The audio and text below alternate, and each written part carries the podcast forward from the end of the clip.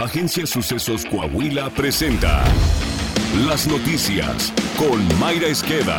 La noticia en síntesis. Esto es lo más relevante para empezar. Los familiares de los 16 funcionarios de la Secretaría de Seguridad y Protección Ciudadana de Chiapas que fueron secuestrados por un grupo armado hace dos días están solos, sin acciones contundentes por parte del gobierno federal ni estatal. Ante ello, este jueves llevaron a cabo bloqueos para exigir a las autoridades que cumplan con las demandas de los criminales para que los liberen cuanto antes. Lorena López, hija de uno de los trabajadores secuestrados, denunció en el noticiero de Ciro Gómez Leiva en Radio Fórmula que las autoridades estatales no les han dado información suficiente sobre el avance de los operativos de rescate de las personas plagiadas. Acusó que incluso el gobierno estatal emanado de Morena no tiene ni siquiera la lista de los trabajadores secuestrados y precisó que son 17 las personas privadas de su libertad y no 16 como han oficializado las autoridades. Realmente ni siquiera de parte de la Secretaría eh, se comunicó con nosotros para darnos la información. Todas las familias nos hemos enterado por redes sociales. No nos responden en los grupos en el que estamos. De ellos ni siquiera tenían un registro registro de quienes se encontraban en el camión. Circuló un nuevo video, el tercer video, en el cual menciona que son 17, 17 hombres que tienen ahí y no 16. Lorena López relató angustiada lo que sintió al ver a su padre en uno de los videos que circularon en redes sociales por parte de los secuestradores. Yo veo a mi papá, o sea, adelante,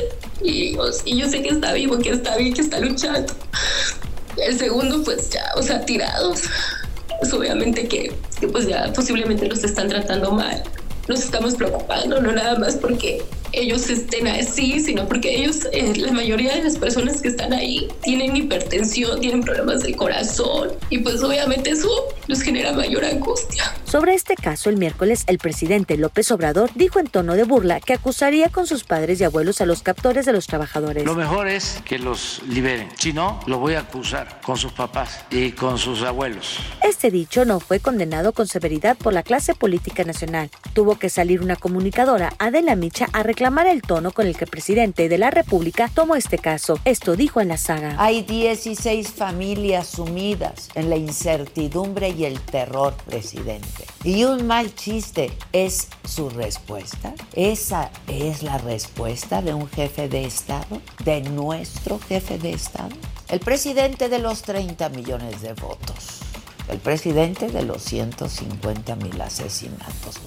Hipólito Mora, ex líder de autodefensas en Michoacán, fue asesinado en un ataque directo en el municipio de Buenavista. Mora viajaba en su camioneta blindada por calles de la comunidad luego de que su casa fue baleada. En la persecución, los delincuentes se percataron que la camioneta del exdirigente no sufría daños y le prendieron fuego. Se reportó que también al menos dos escoltas fueron asesinados. A través de un tuit, el gobernador de Michoacán, Silvano Aureoles, afirmó que Hipólito fue acribillado y calcinado y advirtió que la llamada Tierra Caliente de Michoacán es una zona de guerra. Hipólito Mora había asegurado que solo se dedicaba a las labores del campo hace una semana en un video difundido en su perfil de Facebook. Pidió ayuda a las autoridades para detener a miembros del crimen organizado, a quienes acusó de cobro de piso y extorsiones.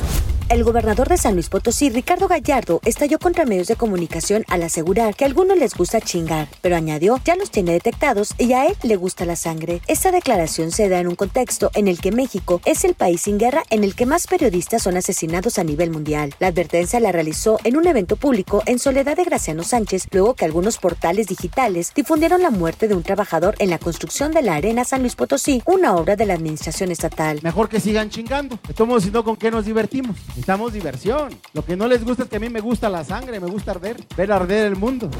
La Organización Mundial de la Salud declarará al aspartame edulcorante no calórico empleado en algunos refrescos como potencialmente cancerígeno. Hace un par de meses, la Procuraduría Federal del Consumidor advirtió que algunos edulcorantes no calóricos que agregan diferentes marcas a sus refrescos pueden ser dañinos para la salud y entre ellos mencionó al aspartame. De acuerdo con la Organización Mundial de la Salud, el edulcorante en cuestión pueden tener efectos como el aumento de padecer diabetes de tipo 2, enfermedades cardiovasculares y mortalidad en adultos, además de ser un posible cancerígeno. Según el número 555 de la Profeco, las marcas de refrescos que lo contienen son Barrilitos, Cumex Naranja y Naranjada Frutzo, Brillante Tehuacán, Pepsi Black y la Sangría Señorial Light. política. El presidente López Obrador infringió la ley electoral durante las elecciones del Estado de México y Coahuila, según determinó el Tribunal Electoral del Poder Judicial de la Federación, mismo que resolvió que el Ejecutivo Federal sí influyó en los procesos que estaban en marcha. El Tribunal Electoral indicó que durante las mañaneras del 24 de mayo y el 2 de junio, el mandatario federal habló sobre los procesos electorales, por lo que constituyó una violación a los principios de imparcialidad y neutralidad, uso indebido de programas sociales, incumplimiento de medidas cautelares y uso indebido de recursos públicos. Saltillo. El gobernador Miguel Ángel Riquelme Solís y el alcalde José María Siller anunciaron el proyecto de expansión de la empresa NEAPCO, el número 44 en el primer semestre del año en la entidad, y en el cual invertirán 59 millones de dólares que generará 150 empleos directos. NEAPCO es una empresa de inversión estadounidense de la industria automotriz dedicada al maquinado de flechas cardán y medias flechas para vehículos, y entre sus clientes están muchas de las mejores armadoras del mundo. Miguel Riquelme recordó que este es el anuncio de inversión número 44 en lo que va del semestre, lo que significa un récord para el Estado. En ese tenor, resaltó que entregará su gobierno el 30 de noviembre, dejando a Coahuila como uno de los estados más exportadores, de los más competitivos y sobre todo con todos los indicadores de paz laboral consolidados de hace más de 30 años. A su vez, el alcalde José María Frastrosiller destacó que se han generado en Saltillo 8.400 empleos formales, además de recibir más de 10.300 millones de pesos en inversión nacional y extranjera. Detalló que durante los primeros cuatro meses del presente año se han generado 4.614 de estos empleos.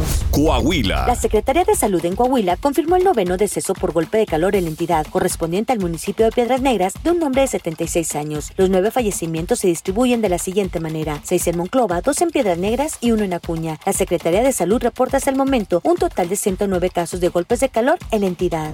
El avance del podcast deportivo con Alondra Pérez. México vence sin problemas a un débil cuadro de Haití. Randy Arena será titular en el juego de las estrellas de las ligas mayores y la selección mexicana de béisbol vino de atrás para vencer por pizarra de cinco carreras a cuatro Puerto Rico en los centroamericanos. Va ahora contra Venezuela. Está usted bien informado. Sucesos Coahuila.